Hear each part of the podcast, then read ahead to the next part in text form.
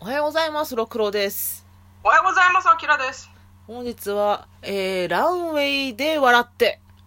少年漫画喫ほん茶まや、少年漫画って書いてる、これ。うわ私少女漫画でも勝手に思ってた。バリバリの少年漫画です。でも私、これ言っときたい。これは私、少女漫画として読んでる。あ、全然少女漫画よな、これ。うん、普通に少女漫画。あれやん。ちはやふると同じ並びやねんけど。どっちかっていうと、ちはやふるの方が少年漫少画よ。年漫画かもな。うん私の中では。ああ、ちょっと恋愛のぐだった感が出たんがちょっと少女漫画。あー、まあ。あー、まあまあまあ、そうですね。あらすじいきます。はい。身長は158センチから伸びなかった。藤戸千雪の夢は夢はパリコレモデル。モデルと、モデルとして致命的な低身長ゆえに周囲は諦めろというが千雪は折れない。そんな時千雪はクラスの貧乏と、貧乏男子、津村幾人の諦めきれない夢、ファッションデザイナーを無理でしょと切ってしまい 叶わない宣言をされても、それでも一途に夢を追って走る二人の物語。ポップ だね。でも、ちゆきはそれを否定してしましって。まいみたいな。いや、私これ初めは、あのー、アキラさんがツイッターでうん。よん読んでるかなんかに、アニメ化するかなんかで初めて知って、うん。 LINE 漫画で無料になった時に3巻ぐらいまで一気に読んだよな。おー、結構多く無料になってたね。うん、3巻まで読んだ時にちょうど酒飲みながら読んどって、うん。もう号泣よ。嬉しい。すっごく嬉しい。だって私多分読み終わってすぐに、めっちゃいい漫画や、みたいなんで、アキラさんに多分 LINE 送ったと思うもん。ああ、あれその直後だうっんたそのの直後、号泣した直後に送 った。もうめっちゃええやんって言って。もっとほんとめっちゃいいえ、もうネタバレしていいかないいえよね。ーっと今14巻まで出ててで、私は今じゃ11巻まで読めてんのよね。あ11巻までのネタバレはありですあ、そやんです。私が号泣したっていうシーンは、あの、ファッション編集者おったやん。うんあの子、あの子のとこで泣いてん。あのいいけてない子ね、そうう、行けてない子。文芸誌に行きたかったけど、ファッションのとこに行かされて、みたいな。んうん、あれいいよね私も本当はファッションに興味がある、あるんだよみたいなのちょっとあったやんか。あの時うんバーって泣いたっていうか。 わかるあの子のエピソードがあるだけですごくグッと締まった気がしたわ二人がもちろん夢を追ってるっていうのがメインやねんけど、でも全然自分の知らないところで自分の影響を受けてる人がいるっていうのが、うんあ、なる、それはすごいなと思った。多感、こう多面的に見たなと思って。うんわかるあの本当にこう第三者視点というか2人だけを追ってないんだよね主人公のねそうそうそそこがいいねう。いいね。あと絶妙にこのイクトの、 なんかあの、あの、なんていうかシュールな笑いが好き。あそっちかびっくりした幾多の東野明感だと思ったいや、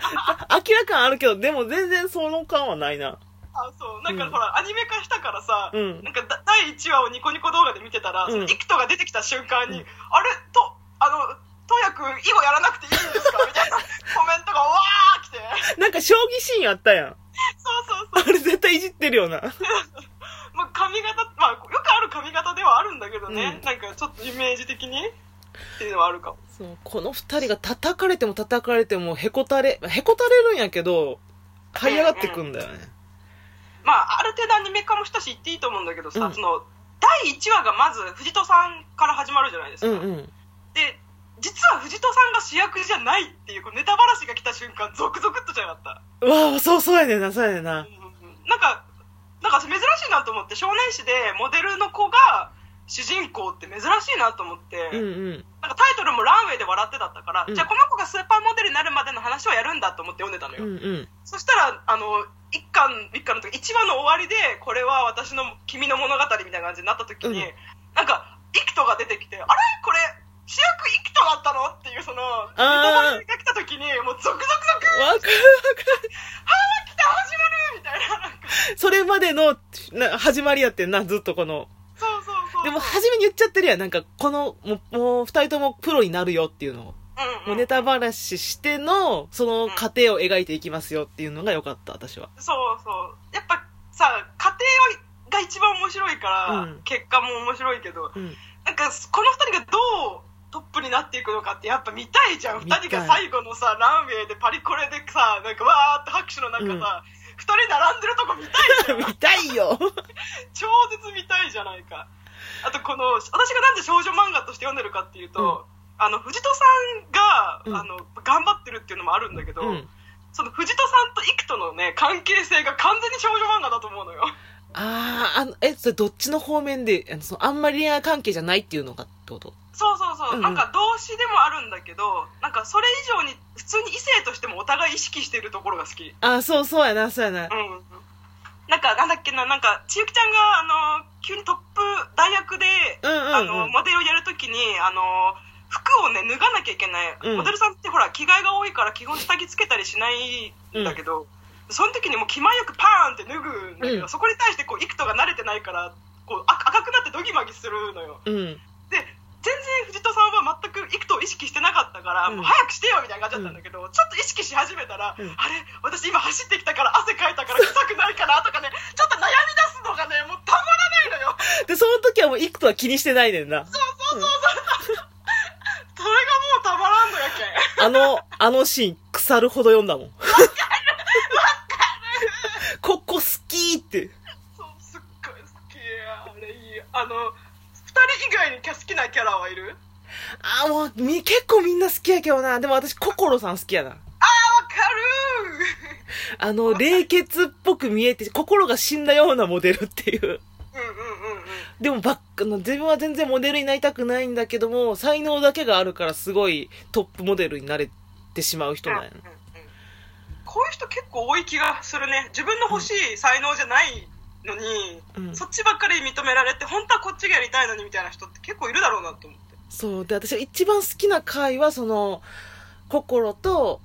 あの、千雪が組むところが好き。ああいいですね、うんあのあれでしょあのなんだっけ文化クソ学院みたいなところでやるそうそうそうそ少う々でしょで、あの、なんていうの、ほら、私、あの、あの、なんていうかな、いじめてとか、あの、汚いことをして勝つんじゃなくて、本当にガチンコで勝負して勝とうとするやん。そうそうそうそうそれでさらに、あの、心さんの夢も叶えて一緒にあげるっていうところが、もう、痛快よね。そうそのショー自体も面白かったよね面白かった、あのショーね。ひたすらその千雪ちゃん一人モデル一人であの普通にステージ上で着替えて何度も何度もウォーキングするっていううんうん。ショーで、なんか私の十何回のウォークが、うんこいつの1回に勝っただけだけどそれでも勝つ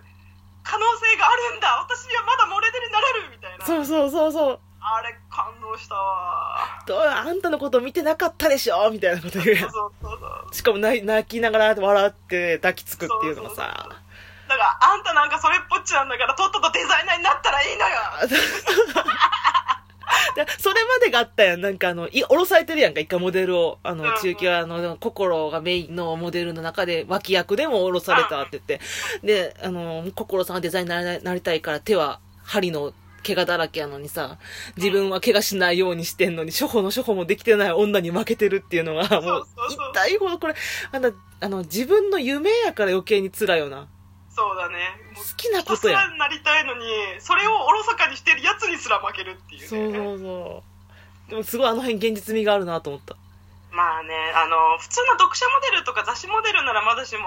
あのパリコレモデルとなってくるとやっぱそうなってくるからねだから処方の処方さえできてなくてもそれを覆す才能がある人がいるっていう怖さ。うんうんうんうん怖いよね。まあねげ芸事の世界ってそういうのだらけだろうけどねだから多分しんどいだろうなとは思うわうん。で、あた、私これ読んではこんなに服ってつくの大変なんやと思った。あー確かにうん私の友達もパタンナーになりたいって言った子おって、おお珍しいねデザイナーじゃないんだそうそうそう。でもうん、パタン、じゃ、結局縫う方に行ったの、縫縫製の方行ったんかな。ああそうなんパだタンナーはね、やっぱりトップじゃないと無理って言ってた。うんうんうんもう頭の中でこう作らなきゃいけないからうんキャドみたいなもんだよね頭をキャドにしなきゃいけないっていう感じです、うん、